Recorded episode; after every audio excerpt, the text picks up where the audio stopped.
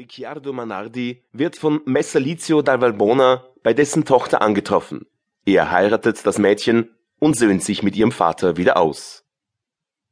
Es ist noch gar nicht lange her, dass in der Romagna ein gar wackerer und wohlgesinnter Ritter, Messer Lizio da Valbona genannt, lebte, der seine Ehefrau Madonna Giacomina, als er schon ziemlich bejahrt war, noch mit einer Tochter beschenkte, welche, wie sie heranwuchs, schöner und anmutiger wurde als alle anderen Mädchen in der ganzen Umgegend.